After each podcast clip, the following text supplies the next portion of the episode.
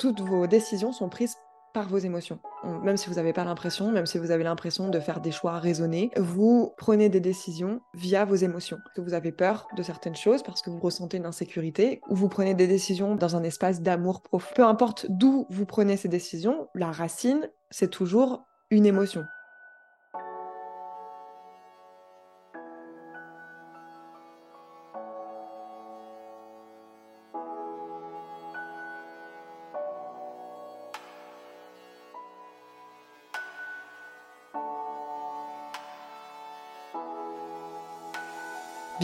Vous écoutez Amour, Voyage et Liberté, l'émission qui s'adresse aux personnes qui ont envie de vivre des relations saines et épanouies sans renier leur liberté. Je m'appelle Laure Sylvestre, je suis coach de vie spécialisée dans les relations et je suis votre hôte. Hello, hello. Aujourd'hui, j'ai envie qu'on parle de rupture, mais alors pas de rupture en tant que telle, mais de tout ce qui nous peut nous amener à la rupture dans le sens où, vous savez, tous ces moments où on se demande euh, si on doit partir ou si on doit rester.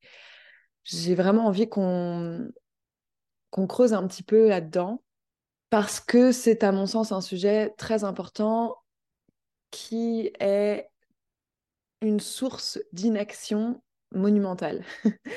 je ne, enfin, je, je le sais pour l'avoir vécu, pour le voir auprès de mes clientes, auprès de personnes simplement qui font partie de mon entourage et, voilà, dans la, dans la vie de tous les jours, je le vois. Dès qu'on touche à la relation amoureuse, dès que la relation amoureuse ne va pas vraiment bien, et ça arrive quand même assez régulièrement hein, dans la vie des gens, eh ben on se pose la question est-ce que je dois partir ou est-ce que je dois rester? Et c'est une question qui est très compliquée répondre parce qu'il y a énormément d'enjeux émotionnels derrière. Et donc, très souvent, on reste bloqué avec euh, l'impossibilité de prendre une décision finalement.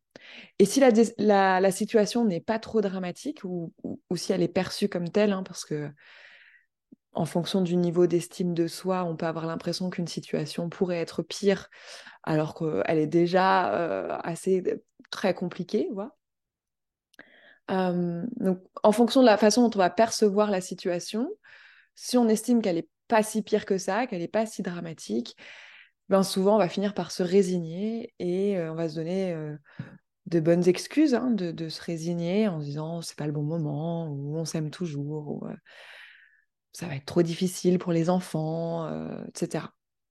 Alors je dis pas qu'à chaque fois qu'il y a des complications dans son couple, ça veut dire qu'il faudrait partir, pas du tout mais c'est souvent qu'on se pose cette question-là. Très souvent, on ne prend pas cette décision et à juste titre parce que c'est pas parce qu'il y a des difficultés dans une relation qu'il faut forcément tout remettre en question et, et, et, quitter une relation dès que ça commence à, à, faire à être un petit peu inconfortable. Je pense vraiment, hein, je, suis vraiment de la team euh, des personnes qui, qui croient au couple et qui ont envie, enfin, comment dire, qui ont envie que les gens se remettent suffisamment en question pour pouvoir faire en sorte que le, le couple fonctionne. Je pense que dans 80% des cas, quand il y a des difficultés, ces difficultés sont surmontables et sont réparables et on peut créer un nouvel équilibre et on peut créer une nouvelle relation plus épanouissante si tant est que tout le monde au sein de la relation est prêt à faire le travail qu'il faut. Et c'est ça, c'est souvent à cet endroit-là que ça pêche, c'est que on a l'impression qu'on va régler le problème ou pas d'ailleurs. on va peut mettre les choses sous le tapis ou on va en discuter une fois, on va dire c'est bon, c'est réglé. Et en fait, non, c'est pas réglé et ça revient de manière plus ou moins récurrente. Ce qui fait que on passe son temps à se sentir bien dans la relation et puis à se sentir plus très bien, à douter, à avoir envie de partir, en parler et puis finalement ça va mieux. Donc on, se dit bah c'est bon en fait euh, il n'y a pas de souci. Et puis ça revient. Alors, qu'on pensait que les problèmes étaient derrière nous et finalement ces mêmes problèmes reviennent quelques mois ou quelques années plus tard. Et finalement c'est ce cercle-là, cette boucle-là, ce schéma-là qui est extrêmement énergivore parce que d'un point de vue émotionnel, la relation amoureuse euh, cristallise énormément de choses, énormément d'insécurité, énormément d'attentes. Euh, et donc, on, projette tellement de choses sur nos partenaires que dès qu'il y a un petit peu, voilà, un bump in the road, hein, comme on dit, euh, des chamboulements, des trucs qui vont pas très bien, ça peut foutre en l'air, ça peut foutre le bordel à plein d'autres niveaux dans notre vie que ce soit en termes de santé mentale, que ce soit au travail, que ce soit face aux autres, aux autres relations euh, familiales, avec les enfants ou, amicales. Euh, bref, c'est vraiment très compliqué dans ces moments-là de savoir ce qu'on doit faire, de réussir à prendre des décisions et de réussir à prendre les bonnes décisions. Je parlais des excuses tout à l'heure et, je dis pas que, que les excuses qu'on se trouve sont pas des vraies bonnes excuses, mais des excuses, ça reste des excuses. C'est-à-dire qu'elles sont pratiques, on aime bien les utiliser parce qu'elles nous permettent de rendre l'attente, j'ai envie de dire, un petit peu plus supportable. Mais c'est pas pour ça qu'elles sont vraies. Et, et surtout, c'est pas pour ça qu'on se sent mieux. C'est pas parce qu'on se donne des excuses qu'on se sent mieux au fond. Je pense que les excuses, elles sont automatiques, elles sont nécessaires, ça nous aide à intégrer des choses, en fait, à, à intégrer les décisions qu'on prend. Je vais éternuer. Pardon. C'est-à-dire que toutes vos émotions, euh, toutes vos décisions sont prises par vos émotions. Même si vous n'avez pas l'impression, même si vous avez l'impression de faire des choix raisonnés, euh, vous prenez des décisions via vos émotions. Parce que vous prenez des des décisions parce que vous avez peur de certaines choses, parce que vous ressentez une insécurité, et probablement inconsciemment, ou vous prenez des décisions parce que vous êtes sur un, voilà, dans un espace d'amour profond et donc vous prenez ces décisions-là. Peu importe d'où vous prenez ces décisions, le, la racine, c'est toujours une émotion, qu'elle soit entre guillemets positive ou entre guillemets négative. Vous savez que je n'aime pas euh, définir les émotions sous ce prisme-là, mais comme ça, tout le monde voit de quoi je veux parler. Et finalement, les excuses, elles viennent là elles sont là pour rationaliser les décisions qu'on a prises et les émotions qu'on a eues. C'est-à-dire que, hop, j'ai une émotion, je vais prendre une décision, je vais passer à l'action euh, parce que j'ai eu cette, cette émotion qui a été déclenchée. Et de là, je vais justifier mon choix par tout un tas de bonnes raisons, très mentales, très raisonnées, que ça soit du positif ou du négatif, hein, que ça soit pour des, situations qui vous sont bénéfiques ou pour des situations qui sont plus compliquées, vous allez toujours rationaliser la décision que vous avez prise par le mental. Et c'est là où arrivent les excuses. Donc, voilà. Elles sont, elles sont pratiques, elles sont normales, mais je pense qu'il faut vraiment apprendre à les regarder en face et à à les prendre pour ce qu'elles sont. C'est-à-dire que ce ne sont pas des vérités, ce sont des... Enfin, ce ne sont pas des vérités générales, en fait. Ce sont des vérités sur à l'instant. Ce sont des choses qui vous aident à... Ouais, à intégrer, à vous ancrer dans un choix que vous avez fait. Ou dans un non-choix que vous avez fait. Hein. Euh, se rendre compte qu'on est face à des excuses, être honnête avec soi-même à ce niveau-là, c'est déjà la base. En fait, vous pouvez vous raconter tout ce que vous voulez. Tout ce que vous vous racontez, ce sont des excuses. À chaque fois que vous vous dites non mais non mais au final euh, c'est pas voilà on, s'entend bien et on s'engueule pas souvent euh, et on est content de se retrouver le soir et moi j'aime bien vivre avec lui et tout ça ce sont des excuses hein, pour vous justifier le fait que vous restez. Ça ne veut pas dire que ce sont des mauvaises excuses, pas du tout. Ça reste des excuses. Vous restez parce que vous avez envie de rester, pas parce que vous aimez bien être avec cette personne-là au quotidien. Vous restez parce que vous avez envie de rester, parce que vous vous sentez plus en sécurité, vous vous, vous sentez peut-être plus joyeuse, vous vous sentez peut-être plus en paix à l'idée de rester, et donc vous décidez de rester, et après vous venez dire, oui, mais ok, la situation n'est pas idéale, mais quand même, j'aime bien vivre avec lui, donc je vais rester. Par exemple. et, ça, et ça le fait dans l'autre sens aussi. Par exemple, vous décidez de retourner avec, votre ex. ben, vous allez trouver plein de raisons à ça, plein de bonnes excuses. oui, mais la relation, on l'avait pas vraiment entamée, et puis il a changé, il y a du temps qui est passé sous les ponts, et, on a tous les deux évolué, et, et j'ai beaucoup grandi, et je suis plus la même personne, etc., etc. Très bien, mais ce sont des excuses. Vous venez justifier le fait que vous aviez juste, encore une fois, envie de vous remettre avec cette personne-là, que pour des raisons, encore une fois, de sécurité émotionnelle, vous avez considéré que la meilleure chose à faire pour vous, c'était de retourner avec cette personne-là. Et ça ne veut pas dire que c'est une bonne ou que c'est une mauvaise chose. En fait, personne n'est là pour juger si c'est une bonne ou une mauvaise chose. Simplement, c'est important de, prendre ça en considération, de, se rendre compte que tout ce que vous dites, toutes les raisons que vous donnez d'avoir fait un choix sont des excuses qui vous servent à justifier ce choix. Et que à la base, il y a eu une émotion, il y a eu quelque chose qui vous a déclenché cette action-là, cette prise de décision-là. Et quand on commence à, être honnête avec soi-même et à se rendre compte que tout ce qu'on peut dire pour justifier une émotion, c'est de l'ordre de l'excuse, euh, eh ben on peut regarder déjà les choses de manière beaucoup plus neutre, en fait. On n'a pas d'attachement émotionnel à, toutes ces justifications parce que ce sont juste des justifications. Après, j'en fais ce que je veux. J'en fais ce que je veux de ça. Soit je considère que ce sont des bonnes excuses, soit je considère que ce sont des mauvaises excuses, et dans ce cas-là, je vais faire d'autres choix, peut-être ou pas. mais au moins, je sais les choses et je suis honnête avec moi-même. Et ça, je pense que c'est vraiment la base de tout. Si vous vous mentez à vous-même, vous allez faire des mauvais choix, vous allez prendre des décisions qui ne vous ressemblent pas, et au fur et à mesure des, mois, des années, vous allez perdre le sens et vous n'allez plus savoir ce que vous foutez à l'endroit où vous êtes. et tout commence par se rendre compte de pourquoi on a fait certains choix. Et ça fait mal, franchement, ça fait mal à l'ego de se rendre compte que des fois, bah ouais, on a pris des décisions parce qu'on avait peur, parce qu'on a pris des décisions parce qu'on avait, on était ignorante, on a pris des décisions parce que euh, on n'avait pas une belle estime de soi ça fait mal à l'ego de s'en rendre compte, mais c'est ok, il faut accepter ça. Notre ego, euh, on ne peut pas toujours le suivre euh, et, c'est comme ça qu'on apprend, c'est en se rendant compte qu'à cet endroit-là, je me suis menti, à cet endroit-là, j'ai créé une histoire, je me suis raconté une histoire et que cette histoire-là, j'ai le pouvoir de la changer si j'en ai envie ou de la poursuivre si elle m'est bénéfique. Parce que c'est ça, hein, tout l'enjeu, c'est qu'est-ce qui vous est bénéfique, qu'est-ce qui ne vous est pas bénéfique. Le reste, on s'en fiche. Et du coup, les excuses, comme je vous disais tout à l'heure, elles ne vont pas vous faire aller mieux.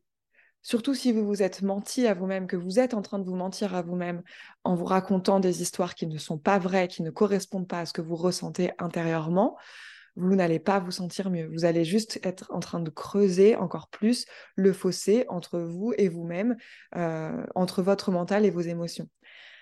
Et donc, comment on fait dans ces cas-là pour aller mieux? Eh ben, On va prendre des décisions.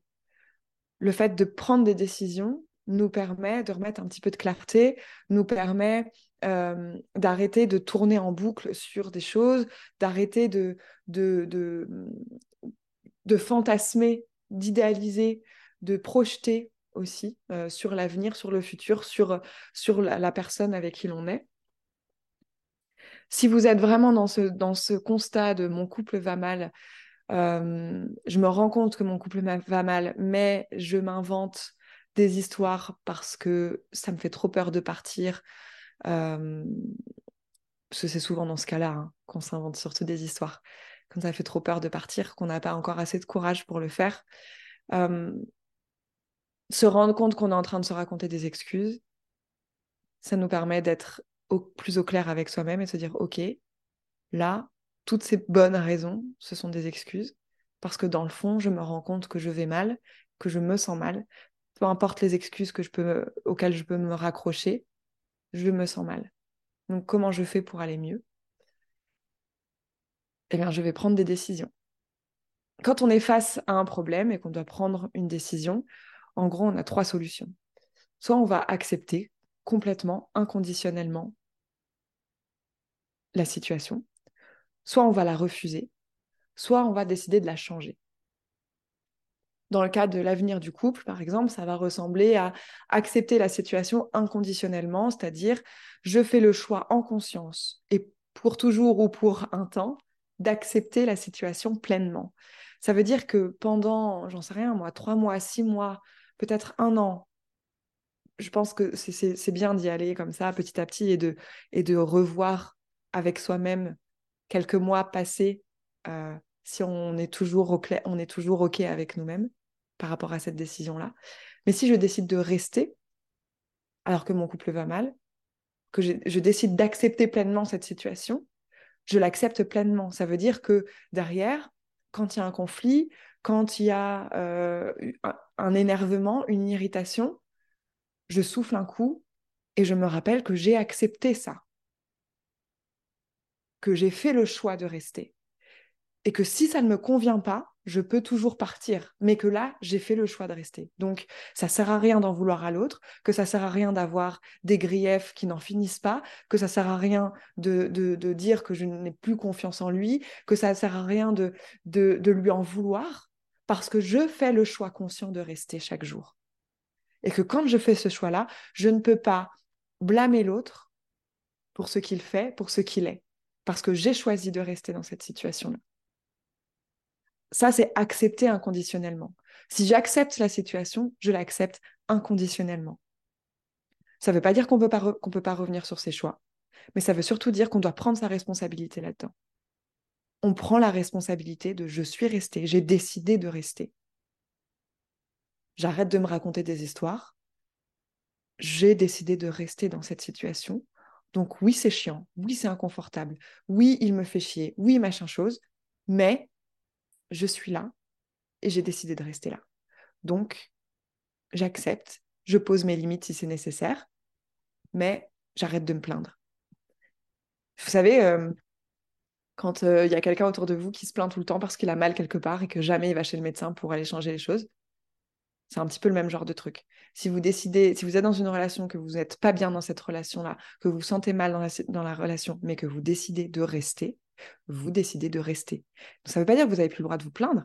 Enfin, si, en fait, ça fait un peu dire que vous n'avez plus le droit de vous plaindre. Ça veut dire que si la situation euh, te gêne tant que ça, prends une autre décision et sois honnête avec toi-même sur pourquoi est-ce que tu as décidé de rester. Et si tu avais peur, c'est pas grave, sois sympa avec toi-même, tu as le droit d'avoir peur. Mais sois honnête, tu as pris cette décision parce que tu avais peur. Et donc peut-être qu'aujourd'hui, il serait temps de prendre ton courage à deux mains et de prendre une autre décision. Et ça, voilà, on peut le faire au fur et à mesure. C'est pas genre, bon, bah voilà, le 31 décembre, je décide ça, et donc, euh, je m'y tiens pour les dix prochaines années. Pas du tout. Cette décision, elle est euh, révocable.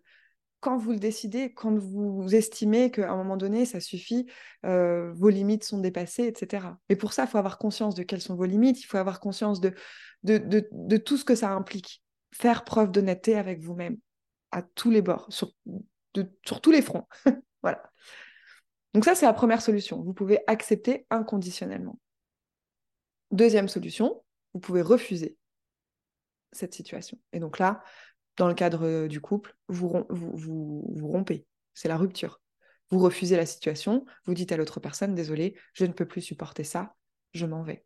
Je ne vais plus, je ne vais pas bien, je m'en vais. Vous refusez tout simplement la situation. Mais là-dessus, il n'y a pas grand-chose de plus à dire. C'est probablement la raison, enfin, la décision qui demande le plus de courage. Quoique la raison suivante demande aussi pas mal de courage. Non, en fait, les trois, les trois raisons demandent beaucoup de courage pour de vrai. Parce que décider de rester et de prendre, entre guillemets, sur soi euh, et de trouver en soi les ressources pour pouvoir évoluer le mieux possible dans une situation qui ne nous convient pas complètement, ça demande aussi énormément de courage euh, au quotidien. Euh, rompre, ça demande beaucoup de courage au, moment où on prend la décision. Et notre troisième choix, c'est de changer la situation. Euh, et là, ça va demander une autre forme de courage, ça va demander le courage de d'ouvrir la communication, de parler avec l'autre personne, parce que changer la situation dans le cas du couple, ça veut dire avoir conscience que telles que les choses sont, ça ne peut plus fonctionner. Mais vous voulez tout faire pour redresser la situation. Et là, je mets un gros warning faites attention. Quand il s'agit d'un couple, vous ne pouvez pas être seul à endosser ce rôle. Quand il s'agit du couple, cette solution doit être prise à deux, parce qu'elle demande un véritable engagement des deux personnes qui sont impliquées dans la relation. C'est pas le tout de devoir dire, euh, c'est pas le tout de dire, euh, je, vais changer la situation. Ok, ça va pas bien, je vais changer et donc se mettre, enfiler son costume de sauveur et se dire c'est bon, euh, je vais tout faire pour que la situation aille mieux. Ça, c'est pas du tout comme ça qu'on va faire en sorte que la relation soit plus épanouissante et nous convienne mieux. La seule chose qu'on peut contrôler, c'est nous-mêmes. Donc on peut décider en acceptant la situation de travailler sur soi et, et du coup de, travailler notre capacité à, comment dire, à accepter ce qui se passe autour de nous. Quand vous, faites la quand vous prenez la décision de changer la relation, vous ne pouvez pas prendre cette décision seule. Vous ne pouvez pas être la seule personne qui dit c'est bon, on va changer la relation. C'est pas possible. Une relation, ça se construit à deux, ça se fait à deux. ça demande un engagement égal des deux personnes. Si vous êtes la seule personne à avoir en tête de changer la situation, si vous êtes la seule personne à vouloir changer la situation, vous n'arriverez jamais à changer la situation. Donc là, ça va vous demander ce, courage de communiquer avec la personne pour savoir si elle est sur la même longueur d'onde que vous. Et c'est là où, j'ai envie d'en venir aussi depuis le, début de, ce podcast, c'est que avant d'en arriver au choix, avant d'en arriver à savoir si j'accepte, je refuse ou je change, euh, finalement, à la décision de, rester, de partir ou de changer les choses, à chaque fois, on va se poser un millier de questions. Je sais, bien comment c'est. Euh, un jour, on s'est levé euh, le matin, tout est beau, tout est génial, tout roule. Et puis le lendemain, on ne sait pas pourquoi, il y a une remarque, un comportement, un truc qui vient euh, nous déclencher et puis hop, tous les griefs reviennent au galop et nous font douter de nouveau. Parfois, il y a un conflit qui va arriver, qui est menaçant. On a l'impression que tout va exploser. Et puis hop, les peurs qui arrivent. Et bah, on retombe dans la, dans la résignation en se disant finalement, c'est pas si pire. Et on est comme ça dans une boucle perpétuelle, dans la capacité à réussir à sortir les bons raisonnements, les, les, bonnes... Euh, comment dire? Dans la capacité à, se poser les bonnes questions, en fait. On est dans une boucle mentale où on est juste en réponse, en réaction aux émotions de l'autre, à nos propres émotions et à ce qui va se passer dans le quotidien et qui va venir nous déclencher l'un ou l'autre. Et on peut rester des années ou des mois, euh, on peut rester des mois, voire des années comme ça au final, dans cette inaction-là. Parce que quand on est dans la réaction émotionnelle, quand on est juste déclenché par des trucs et que l'on va du coup fluctuer sans cesse et faire ce yo-yo émotionnel tous les jours, c'est pas vivable déjà, c'est compliqué de vivre dans, dans cette situation-là. Et surtout, euh, à aucun moment, vous n'allez être en capacité d'agir, puisque vous allez être tout le temps dans la réaction émotionnelle. Et là, ce dont vous avez besoin, c'est de vous poser les bonnes questions, les vraies questions. Et pour moi, ces questions, j'en ai cinq à vous proposer. Pour moi, ce sont cinq questions euh, qui permettent d'éclairer la situation d'un par un nouveau regard qui n'est pas un regard euh, émotif, qui n'est pas un regard euh, de, qui, qui, qui, se base sur nos peurs. L'idée, c'est pas de trouver une solution. L'idée, c'est pas de se dire, OK, mais si je le quitte, comment je fais pour? Ou qu'est-ce qui va se passer ça? Et quel, qu'est-ce que vont penser les autres personnes Parce que souvent, c'est ça, en fait, les questions qui vont, qui vont euh, nous arriver, ce ne sont pas des questions qui nous aident à prendre des décisions, puisque ce sont des questions qui, qui sont purement égotiques euh, et qui répondent simplement à nos peurs. Euh, de ne pas être aimé, à nos peurs de décevoir, à nos peurs d'être rejeté, etc. Et donc, c'est pas à cet endroit-là qu'on va réussir à prendre des bonnes décisions. Donc, pour prendre des vraies décisions, pour prendre les bonnes décisions, il faut se poser les vraies questions, les bonnes questions. Et donc, moi, j'en ai cinq à vous proposer. Cinq qui, à mon sens, comme je vous le disais, permettent vraiment d'éclairer la situation et, euh, de, et de se poser un regard neutre sur ce qui se passe. La première question, ça va être, y a-t-il de l'amour entre nous? Ça peut paraître bête. Je pense que c'est un peu la base. Parce que s'il n'y a pas d'amour, alors, en fait, L'idée, c'est pas de dire si je réponds oui, ça veut dire que je reste, et si je réponds non, ça veut dire que je dois partir. Il peut ne pas y avoir d'amour. On peut ne plus ressentir d'amour pour une personne et pour autant décider de rester. Là-dessus, c'est vous qui, prenez cette décision-là. Le reste du monde n'est personne pour vous dire que ah bah, si vous aimez pas telle personne, vous ne devriez pas rester avec elle c'est vous, en votre âme et conscience, qui prenez cette décision-là. Mais au moins, vous savez, est-ce qu'il y a de l'amour entre vous ou pas? Est-ce que vous, vous aimez cette personne-là? Est-ce que vous avez le sentiment d'être aimé par cette, personne, par la personne en face ou pas? Est-ce qu'il y a de l'amour entre vous? Et j'ai envie de vous dire qu'il n'y en ait pas ou qu'il y en ait, peu importe, parce que même des fois, quand il y a de l'amour, c'est pas parce qu'il y a de l'amour. Moi, je l'ai souvent dit, je crois que j'ai déjà dit dans des épisodes de podcast. C'est un truc que je dis très régulièrement depuis très longtemps. L'amour ne fait pas tout. C'est pas parce qu'il y a de l'amour entre vous que vous faites bien de rester avec la personne. Et de la même façon que ce n'est pas parce qu'il n'y a pas d'amour que vous feriez mieux de quitter cette personne. Donc voilà, simplement, est-ce qu'il y a de l'amour entre vous? Première question. Deuxième question, est-ce que cette relation me permet de progresser, d'apprendre, d'évoluer? Ici, dans cette question-là, c'est de reprendre notre propre responsabilité, de regarder, OK, qu'est-ce que moi je peux faire?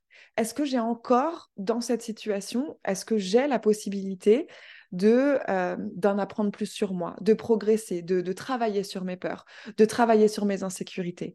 Est-ce que j'ai la possibilité d'apprendre des nouvelles choses, euh, une nouvelle façon d'être, euh, d'avoir des nouvelles connaissances?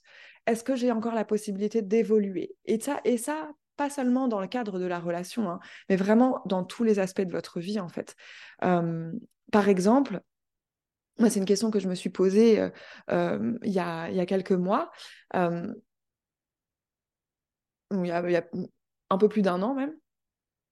Est-ce que cette relation me permet de progresser, d'apprendre et d'évoluer?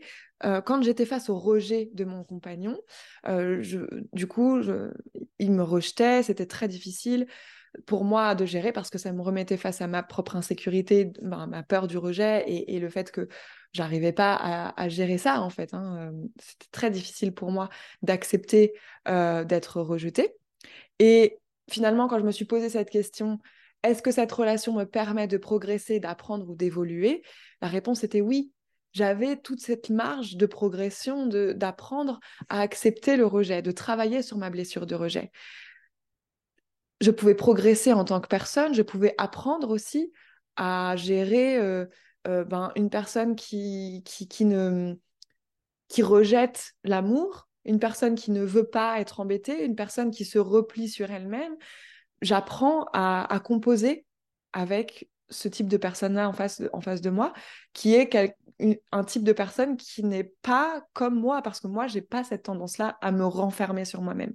Et donc, j'apprends plus. Et donc, comme j'apprends, comme je progresse, j'évolue dans quelque chose qui est plus bénéfique pour moi, puisque je me rendais compte à ce moment-là que, que cette marge de travail, ce travail-là, impliquait, ben, était bénéfique pour moi, en fait parce que j'allais me sentir plus sereine, parce que euh, j'allais me sentir euh, euh, plus sereine dans ma vie de tous les jours et plus sereine dans, aussi dans mon travail, par exemple, parce que ça me permettait de comprendre des choses que j'avais peut-être pas encore compris à ce moment-là, et donc de pouvoir aider encore mieux mes clientes, par exemple. Ça, c'est le type de question à vous poser sur, cette, sur cette deuxième question. C'est vraiment, est-ce que est-ce que ça me permet de progresser, d'évoluer ou d'apprendre?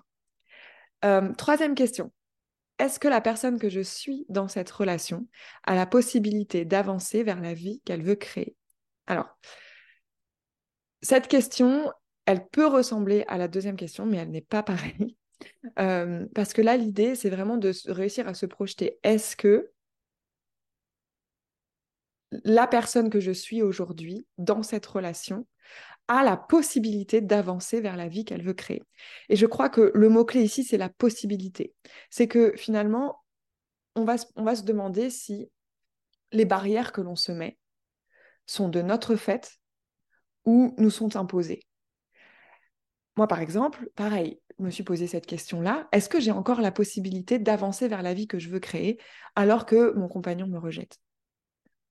La réponse était oui, encore une fois, parce que dans mon cas, les barrières, c'était moi qui me les posais.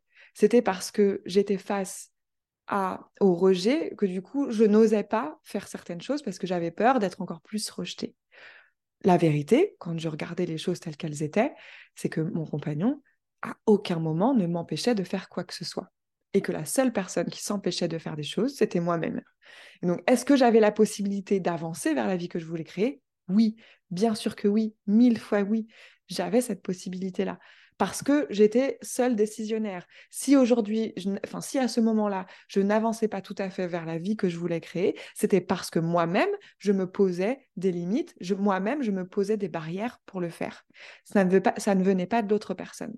Maintenant, si la, situation avait été complètement différente et que je m'étais rendu compte que, euh, en fait, je n'avais pas cette possibilité d'avancer vers la vie que je veux créer parce que euh, mon compagnon me juge, parce que mon compagnon m'empêche physiquement ou émotionnellement de faire des choses, parce que mon compagnon euh, euh, ouais, ne comprend pas, me met des bâtons dans les roues. Là, c'est d'autres, enfin c'est un autre constat. Et de là, encore une fois, quand je fais ce constat-là, je me rends compte que je n'ai pas la possibilité d'avancer parce que la relation dans laquelle je suis, je suis en prison, parce que je ne peux pas être libre de mes mouvements, de mes émotions, de, de mes choix au sein de cette relation. C'est important de le savoir et de s'en rendre compte. Quatrième question. Est-ce que mon partenaire et moi regardons ensemble dans une même direction? Ça, c'est directement en lien avec ce que je vous disais tout à l'heure. Pour faire une relation, il faut être deux. Et il faut être deux dans le même sens. S'il y en a un qui regarde à gauche, l'autre qui regarde à droite, oui, vous pouvez avancer. Mais globalement, hein, vous allez euh, vous éloigner l'un de l'autre et, euh, ça ne va pas vous créer une source d'épanouissement. Si vous êtes sans cesse en train de regarder l'un vers l'autre, euh, mais donc à regarder ce que l'autre fait, comment il réagit, etc., ou ce qui fait mal, etc., pareil, vous n'allez pas beaucoup avancer, vous allez sans cesse être dans la confrontation et vous allez oublier de regarder l'avenir, de regarder euh, vers quoi vous voulez aller ensemble. Pour moi, une relation qui fonctionne, c'est une relation d'équipe. Vous êtes, enfin, votre partenaire de vie, c'est votre teammate, quoi. Vous, vous regardez ensemble, vous, regardez ensemble vers une direction, vous avez envie de créer quelque chose à deux. Et normalement, vous avez envie de créer plus ou moins les mêmes choses ensemble. Et ça aussi, c'est important de le voir. Et si c'est une question que vous ne vous êtes jamais posée avec votre partenaire, eh bien, c'est l'occasion de, de vous la poser. Et ensuite, cinquième question, sommes-nous individuellement et ensemble prêts à faire tout notre possible et de notre mieux pour créer ce que nous imaginons pour notre vie? Je la répète, sommes-nous individuellement et ensemble prêts à faire tout notre possible et de notre mieux pour créer ce que nous imaginons pour notre vie. Une fois que vous avez fait ce constat de OK, on avance dans la même direction, on a même si vous n'avez pas exactement les mêmes envies, globalement vous avez une même vision de la vie, vous avez des grosses euh, envies euh, pareilles, typiquement vous avez tous les deux envie d'avoir un enfant ou alors vous n'avez pas tous les enfin vous, vous n'avez pas envie d'avoir d'enfant tous les deux, vous avez envie de vivre à l'étranger, vous avez envie de vivre euh, à la campagne, vous avez envie euh, de, d'être posé ou au contraire, vous avez envie d'une vie euh, où vous bougez régulièrement.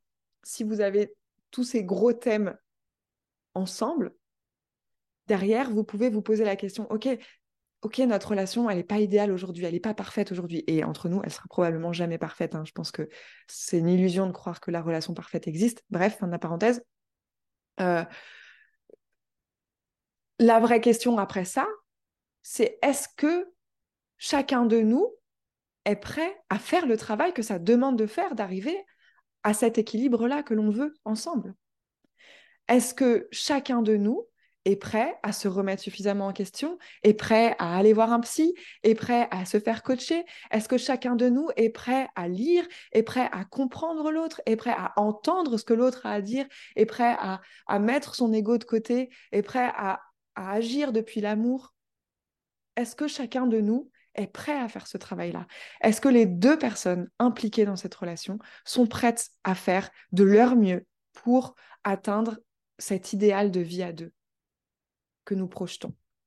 C'est ça la question fondamentale ensuite.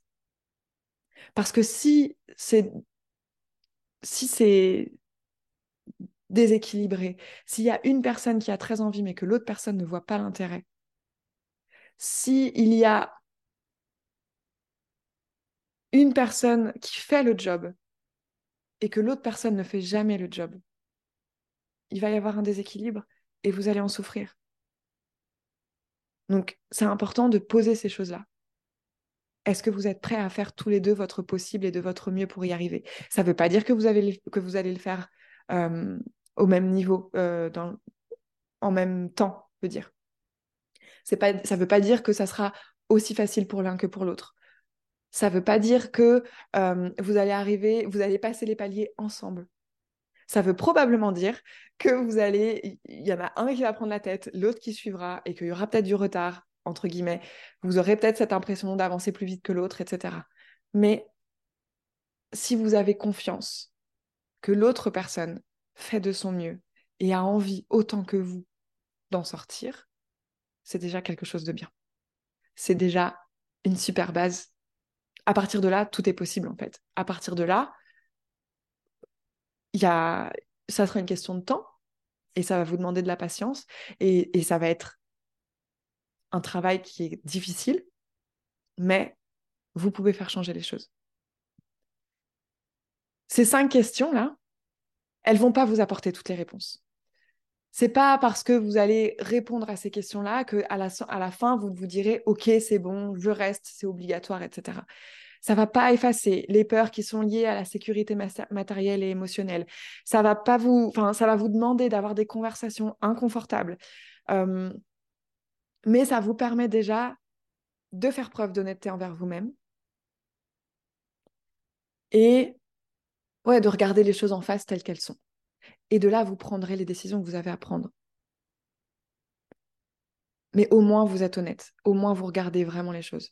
Oui, il y a encore de l'amour. Non, il n'y a plus d'amour. Oui, je peux encore je, peux évoluer.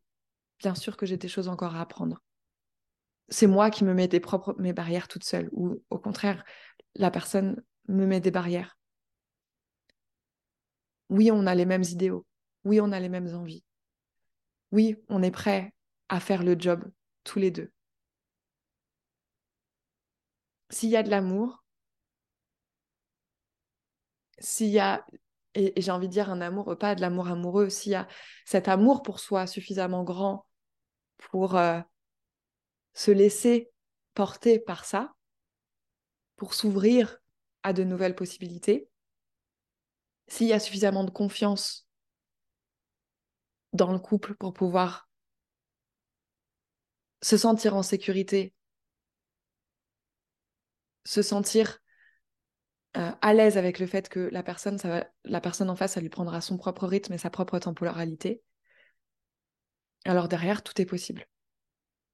Après, si vous vous rendez compte qu'il n'y a pas d'amour, que vous n'êtes pas sur la même longueur d'onde, que la personne euh, vous met des barrières consciemment, euh, que vous n'êtes pas prêt vraiment à faire ce qu'il faut, ça va sûrement être plus compliqué.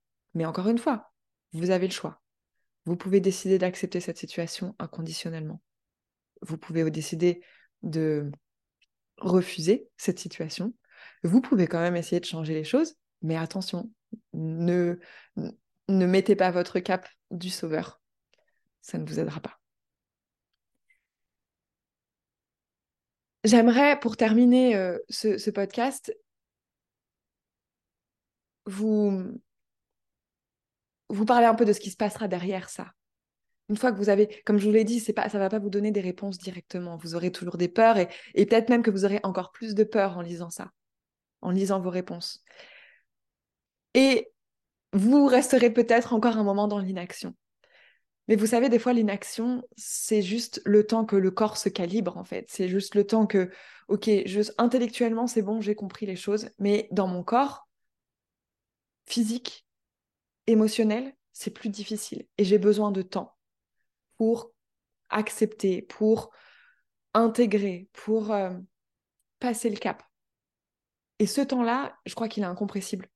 vous allez devoir faire preuve de patience, accepter l'inconfort de l'indécision et juste être honnête avec vous-même, toujours, toujours, toujours, et observer ce qui se passe à l'intérieur de vous. Observez votre corps. Euh, observez ce qui se passe à l'intérieur de vous de manière émotionnelle. Prenez vraiment ce temps-là d'observer euh, les émotions qui vous assaillent à chaque idée que vous avez, euh, d'observer les résistances, les peurs, les doutes. Observez ce qui vous retient de passer à l'action ou au contraire ce qui vous pousse à prendre certaines décisions. Observez vos incertitudes, votre tristesse aussi. Accueillez tout ce qui doit être accueilli. Et peut-être que ça prendra un peu de temps. Probablement que ça prendra un peu de temps. Mais si vous restez honnête avec vous-même, vous finirez par prendre des décisions, aussi difficiles soient-elles. Vous arriverez à les prendre dans votre propre timing et selon vos les conditions qui sont les plus justes pour vous à ce moment-là. Et encore une fois, gardez en tête que rien n'est immuable, que tout est possible et que si vous prenez une décision le 31 décembre, vous pourrez la changer au 31 janvier ou au 31 août ou peu importe quand vous voulez vous, aurez toujours le pouvoir de changer les choses.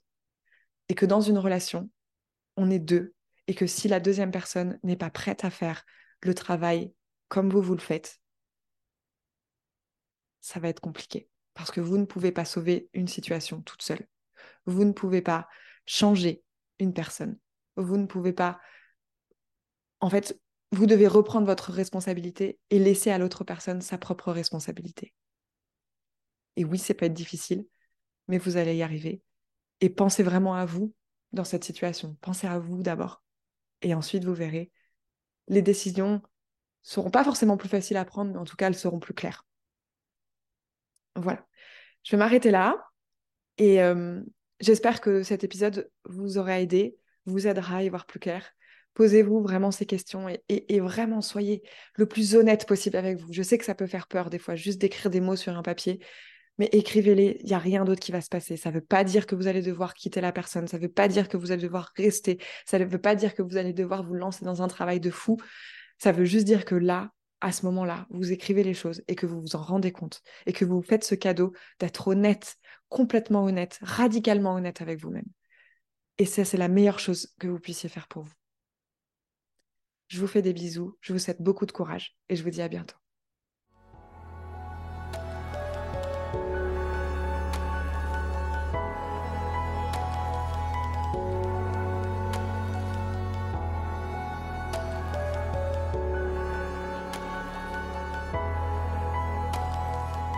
Merci d'avoir écouté cet épisode. S'il t'a plu, n'hésite pas à le partager à tes proches ou à ta communauté et à mettre 5 étoiles sur ton application d'écoute préférée.